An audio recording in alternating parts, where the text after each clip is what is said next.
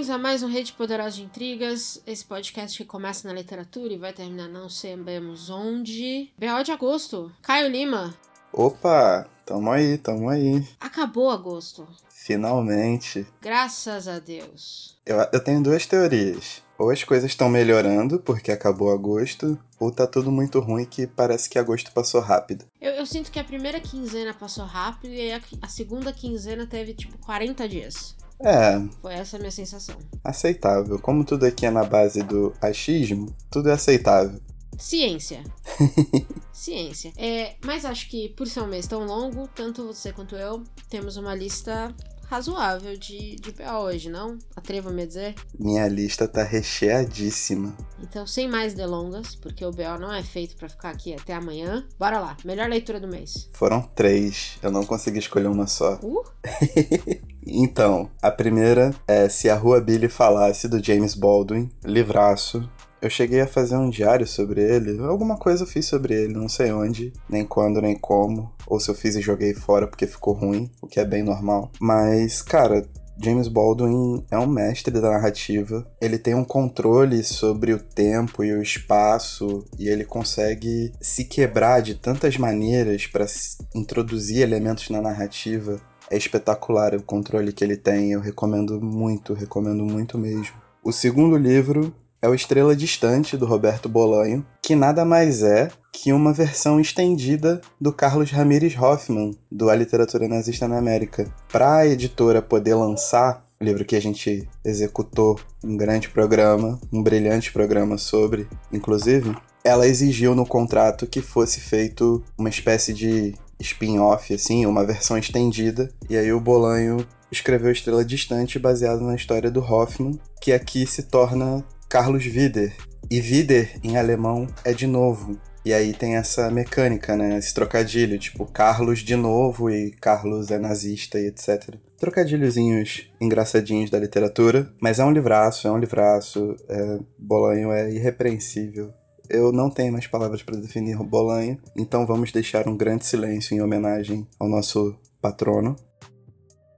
Maravilhoso. E o terceiro livro é um livro mais de filosofia, assim, mas que me ajudou muito a pensar algumas outras coisas, que é o A Partilha do Sensível, do Jacques Rancière. O Rancière é um filósofo francês, um dos maiores filósofos né, da, da, nossa época. E esse A Partilha do Sensível é um livro curtinho, de 72 páginas, pequenininho, em que ele responde cinco questões de dois acadêmicos, falando justamente sobre essa interseção entre arte política, sabe? É bem interessante, o Rancière é um cara bem didático na hora de explicar as coisas. E a obra dele como um todo é fenomenal, tipo, eu recomendo demais. Mas em especial, a partilha do sensível. Acabou. Ah, começamos bem, fomos de Bolan, filosofia. Nada mal, seu mês foi bom. Pô, foi excelente, cara. Muito bom. Eu tenho duas e vou falar rapidinho deles porque um, talvez, alguém me disse que talvez role aí um bate-papo com o Caio sobre ele, que é Os Últimos Dias de Noite, ou da Noite, do Graham Moore. Eu já falei dele é, em um dos meus diários, não lembro qual também. Mas foi ótima leitura. Devorei o livro em dois dias, assim, não consegui largar o livro. E, e como eu falei no, no, Instagram, eu não entendo nada de física. É um livro que fala sobre a basicamente a descoberta da eletricidade para se usar em casas, né, com a lâmpada. A gente não entende de física, mas a gente entende de treta. E teve muita treta. Foi impressionante. Então o livro é muito bom mesmo, muito bem contado. E o segundo foi o Rei Amarelo, do Robert Chambers, que é um clássico do uh, suspense, terror, eu diria. Aparentemente amarelo é considerado uma cor demoníaca, assim, para reis. Eu não sabia disso. Coisas que eu descobri no, no meu agosto do susto. E gostei muito dos contos, são muito, muito bons. E são realmente assustadores. E também foi outro livro que eu devorei, porque eu não conseguia parar de ler. Então, duas obras muito boas que eu li na primeira quinzena de agosto, que foi a quinzena boa. Então a gente teve aí é, esses dois. Então foi bom. Pior leitura, vamos falar de ruim agora. Uma sigla, muitos sentimentos. Sigla NA de não aplicável. Não temos, não temos. é isso? É, não tem leitura. Resumindo? Resumindo, não tem, não aplicável. que beleza. É. Então tá bom, então eu vou falar do meu, porque eu tive um. Acho que você, como edita os nossos podcasts, já deve estar tá cansado de me ouvir falar dessa bosta. Oh. Que é os Sete Dias em River Falls, do Alexis Alben, que é um suspense muito merda, muito ruim mesmo. Terminei na, na fase assim, no, no ritmo do ódio. Terminei para odiar mais. Sabe quando você termina ali, você sabe que é ruim, você já odeia no, na metade, mas você fala, eu vou terminar para odiar com, com gosto, sabe? Foi isso que eu fiz. Então é ruim. Não recomendo, não leiam, não encostem. Se vê na, na livraria, passa do outro lado. Leiam outras coisas. Enfim, quero nem lembrar disso. Podcast. Cara, esse tem bastante, hein? Então vamos lá. Primeiro é o Negro da Semana. Olha só!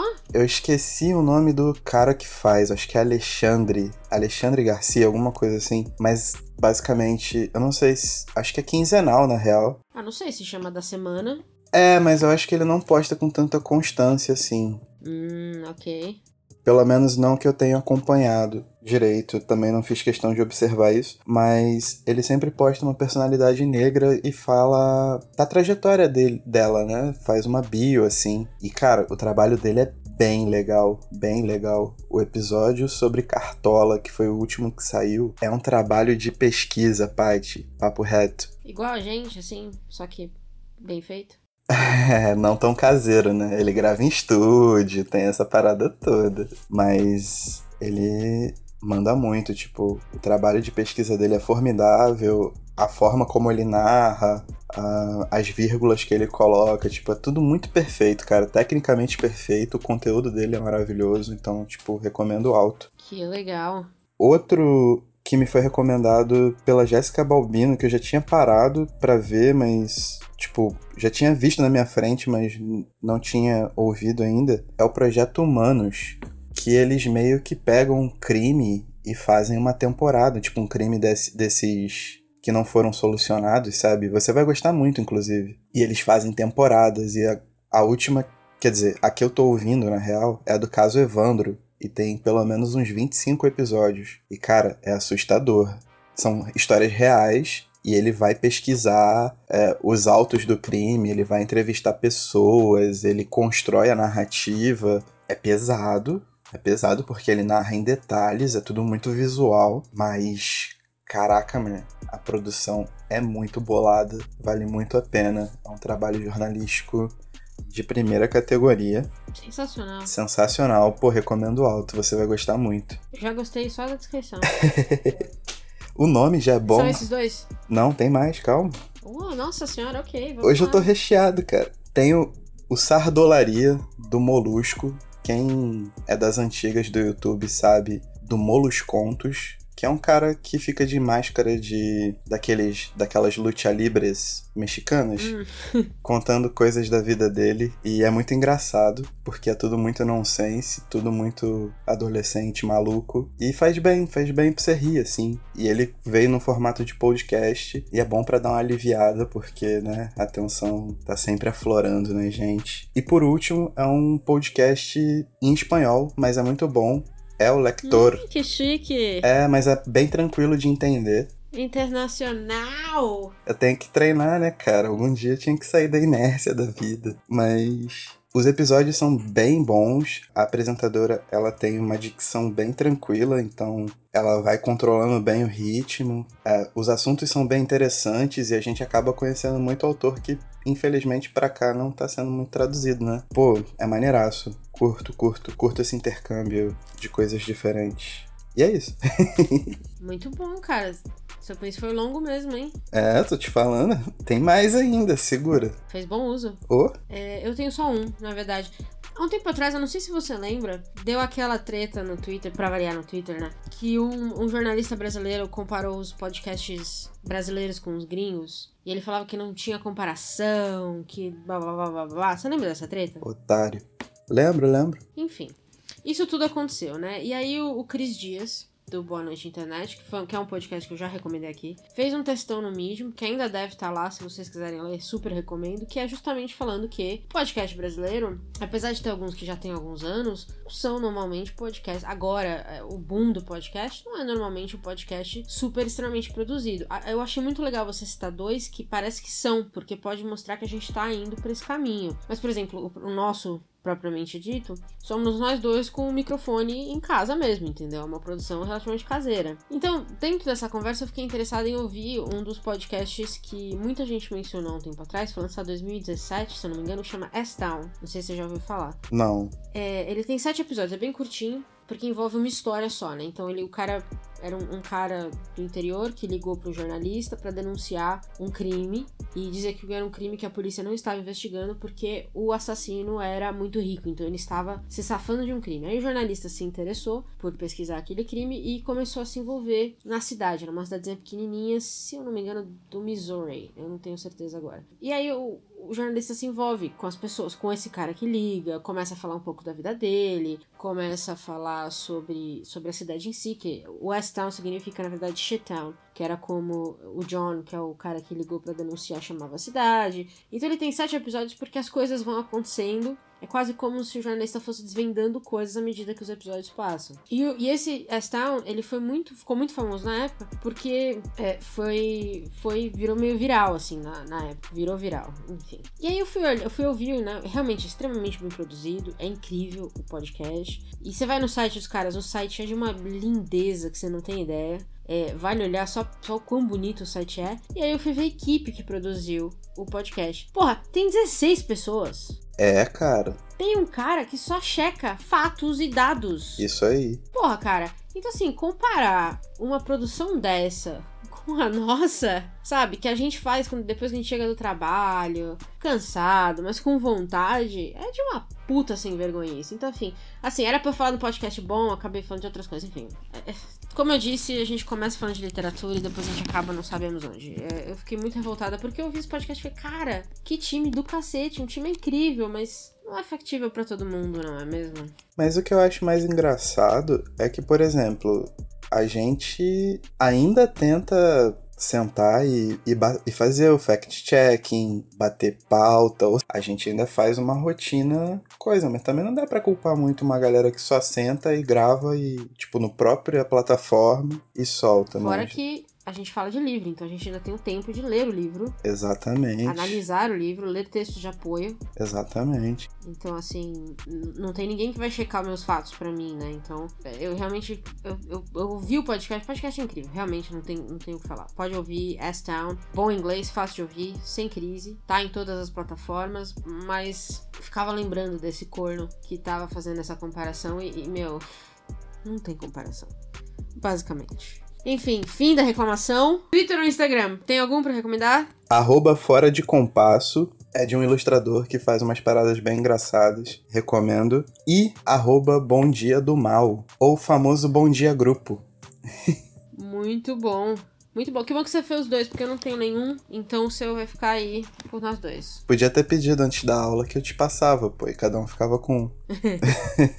Mas você também só traz recomendação do mal, né? Sim, sempre. É, desde o seu coach de fracasso, que eu não consigo parar de ver, porque é maravilhoso. Você tem só as recomendações do sarcasmo. Se você entrar no Bom Dia do Mal, você vai se sentir muito tentado a se desfazer de todas as relações familiares. Todo dia, meu amigo. Todo dia. Então. Melhor filme ou documentário? Cara, eu assisti bastante coisa até, mas tem um filme que agora eu vou deixar meu lado amante de basquete assumir. O filme é um documentário de 94, se chama Hoop Dreams. Dois jornalistas, né? Jorna é, jornalistas e, e trabalham com cinema e tal, queriam fa fazer um documentário sobre como é a rotina de um garoto que joga basquete no sistema americano, né? Que você tá no colegial, aí você ganha bolsa, vai para a faculdade e a partir da faculdade você pode ser selecionado para NBA. Então eles escolhem dois garotos de Chicago, um pouquinho mais velho que o outro, e vão filmando. Só que quando eles percebem é, como a estrutura para esses garotos chegarem até lá é como se eles estivessem lutando contra todas as probabilidades do mundo, eles ficam filmando. E nisso eles recolhem cinco anos de filmagem, cara. Caramba! E o documentário, assim, ele não tem um narrador. E são as imagens. Então, por exemplo, o pai de um dos garotos, ele abandonou. No começo, ele tinha abandonado a família. Ele volta e no meio do processo ele abandona de novo porque ficou viciado em crack. Eles não narram esse vício, eles mostram o, a evolução do garoto. E um dia ele tá batendo bola numa quadra e o pai dele chega todo acabado e pede para dar uns arremessos com ele. E de repente alguém dá um assovio e ele sai correndo pro beco, sabe? Então fica tudo tipo subentendido. As imagens são muito fortes, muito fortes, saca? É, é esse nível, assim. Ele ganhou o Oscar de melhor documentário no ano e, além disso, é considerado um dos maiores documentários da história. Vale muito a pena ver, cara. Muito, muito a pena, mesmo que você não goste de basquete, não goste de esporte no geral. Mas esse não é um documentário sobre esporte, esse é um documentário sobre como esses jovens são massacrados, cara. E hoje permanece, né? O mesmo esquema e tal. Então, vale super a pena. Muito bom. Mais algum? Não, não, não. Esse é só só. Acho que é o único também. é, depois desse peso todo aí que você trouxe pra conversa. Foi mal. É. Eu vou falar de um stand-up animal que tá na Netflix, que é o Red State Blue State do Colin Quinn. Colin Quinn é um dos meus comediantes preferidos, eu diria. É como sempre, né? Como não poderia deixar de ser com esse nome.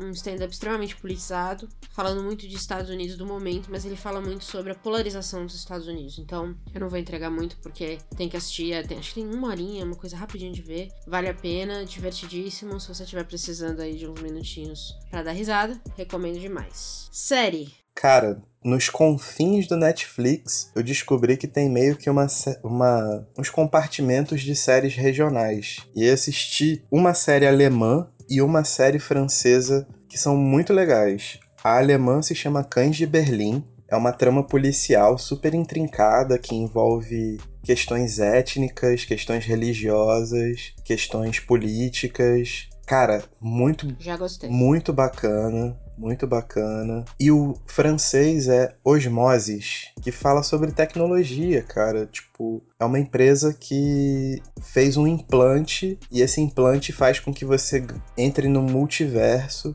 e nesse multiverso você vê a, a face da pessoa perfeita para você, do seu amor perfeito. E aí você procura essa pessoa, eventualmente se apaixona, porque dados bioquímicos batem, conferem, e essa pessoa também toma um implante e elas entram nesse multiverso. Né? É tipo uma venda da felicidade. Só que as coisas vão desabando, né? Porque não é tudo assim, tipo, algumas pessoas nem procuram amor na vida delas, nem tem essa, essa questão, sabe? Isso começa a debater os limites da ciência, até onde a ciência pode interferir nas relações, na subjetividade das pessoas. É bem interessante, cara, bem interessante de verdade. Então, uma série alemã uma série francesa. Você veio todo trabalhado no comunismo hoje, né? É, claro. Então, eu vou resolver isso.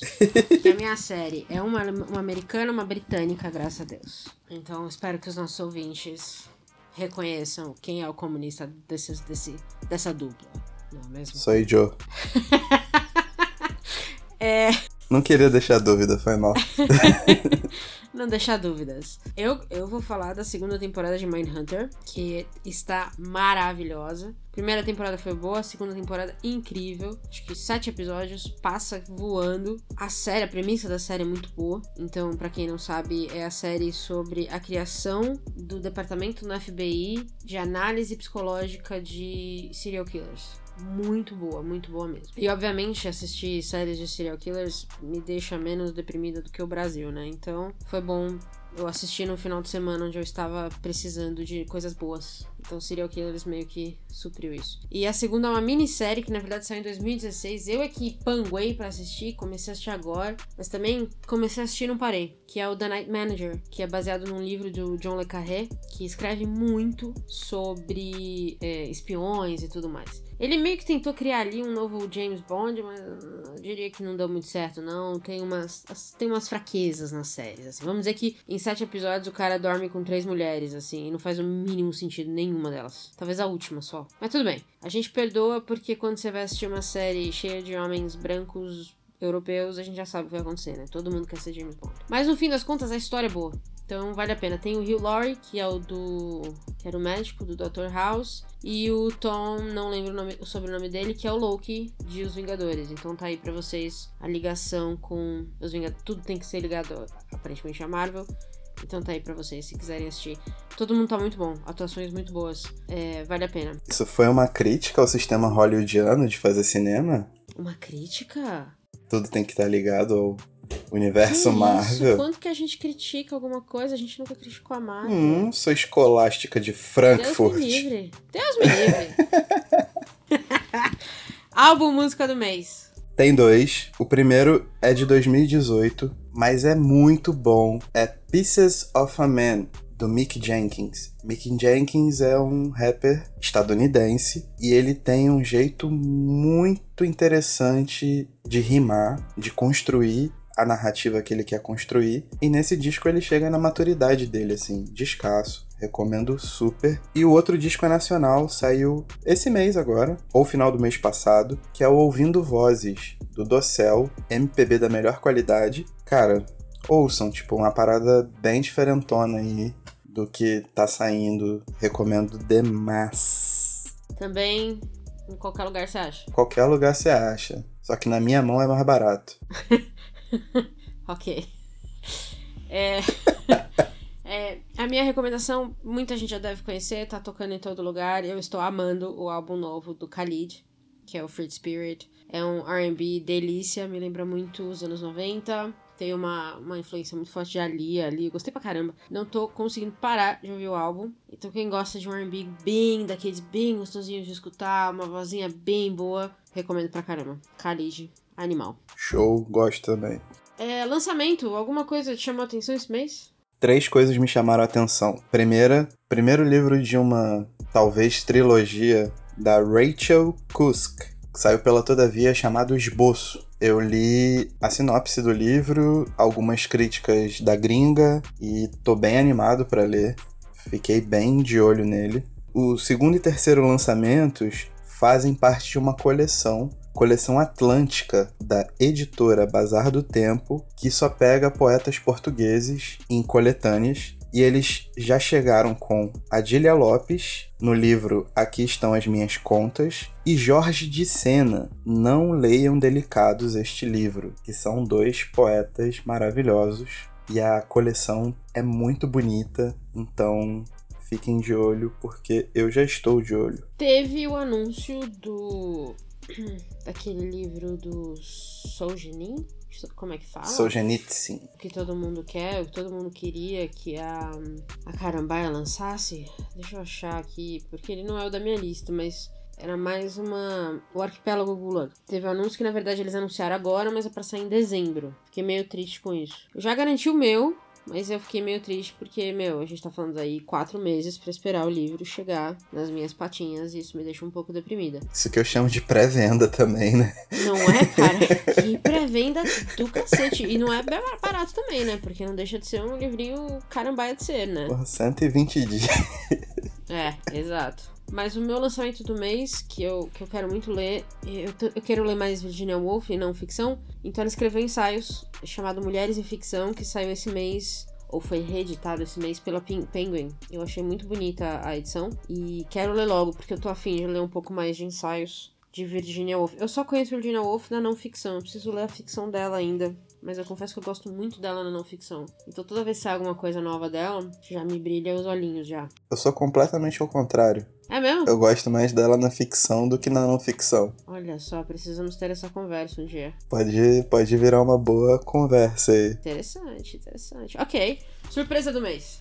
Surpresa no mês me foi enviado pela Ju, do Coisas que Leio, nesses empréstimos literários que ela faz aí, né? E aí ela me emprestou o livro O Martelo, da Adelaide Ivanova. E, cara, principalmente a primeira parte do livro é maravilhosa, assim, maravilhosa. Que é uma parte que os poemas eles se entrelaçam narrando um estupro e suas consequências, sabe? Só que é uma forma muito visceral de fazer. Eu fiquei assim. Soa bem. Grande Ju. Ju é demais. Quem não conhece coisas que lê, deveria conhecer. Eu, a- eu apoio, inclusive, que ela participe, né? Mas. Quem sabe se vocês ajudarem a gente, a gente não consegue lançar aí mais um filhote do Rede Poderosa de Intrigas com a Ju, né? Só dizendo. Assim, Só jogando no ar, assim, sem pressão. pode ameaçar à vontade, tá? Fala que vai sequestrar os gatinhos dela que ela. Que ela... É, tá foda. a minha surpresa é uma surpresa não tão positiva. Eu fui assistir esse final de semana o novo filme do Tarantino. Ei. o Era Uma Vez em Hollywood. Eu sou fã de Tarantino, eu gosto de quase tudo que ele já fez. Mas oh, foram três horas de filme, o que eu já devia esperar. Eu fui muito inocente. Eu devia saber. O Leonardo DiCaprio, para mim, cada vez mais ele prova que ele é um dos melhores atores da geração dele. Mas ator bom não salva filme, mais ou menos. Então a história é muito boa, que é basicamente uma recontagem do assassinato da Sharon Tate mas como se outras coisas tivessem acontecido que fossem prevenir o assassinato. Então a, a premissa é muito boa. Como toda premissa do Tarantino, para mim é sempre muito original. Eu gosto muito das ideias que ele tem, porque é sempre tudo muito doido. E aí ele conta isso a partir do Rick Dalton, que é um, um ator meio meio merda, assim, sabe? De Hollywood. Ele faz uns programas meio X, ele é. Ele é sempre o vilão das, dos seriados, assim, ele é sempre o cara que apanha. E que é o, o personagem do, do DiCaprio. E o DiCaprio tá. O DiCaprio tá maravilhoso, cara. Você não tem ideia. Ele, ele é um cara tão merda que quando ele é elogiado, ele chora. é sensacional. Toda vez que alguém fala que ele. Olha, essa, essa cena estava muito boa, ele fica emocionado. É, ele chora não sei quantas vezes no filme, é muito bom. É, o, o personagem é muito bom, o DiCaprio tá incrível. Eu, eu poderia assistir as três horas se fosse só isso. Mas é um pouco longo, é, no final das contas a história se perde um pouco, enfim, eu fiquei meio chateada. Eu esperava bem mais por ser um Tarantino e não foi tudo que eu esperava que fosse. Sad. Tem acontecido com alguma frequência, né? Mas. Não dá pra acertar tudo, né? Pois é. Mas é isso. Encerramos? Acho que sim, né? Esse aí foi recheado aí. A galera vai realmente pensar que agosto tem 397 dias. Fazendo jus ao mês. Exato. Acho que vai ser o BL mais longo que a gente já fez. Eu rimei agora e nessa eu vou fechar esse podcast. Bate poeta. Poeta. Nossa, eu já vou postar no. Eu já vou postar no, no Insta com a, né, a frase no meio, assim, cortando em várias. Isso várias dando enter, como dizem, para ser um poema real oficial. Isso aí. Da nova geração. Muita técnica. É, porra, aqui é. Anos estudando.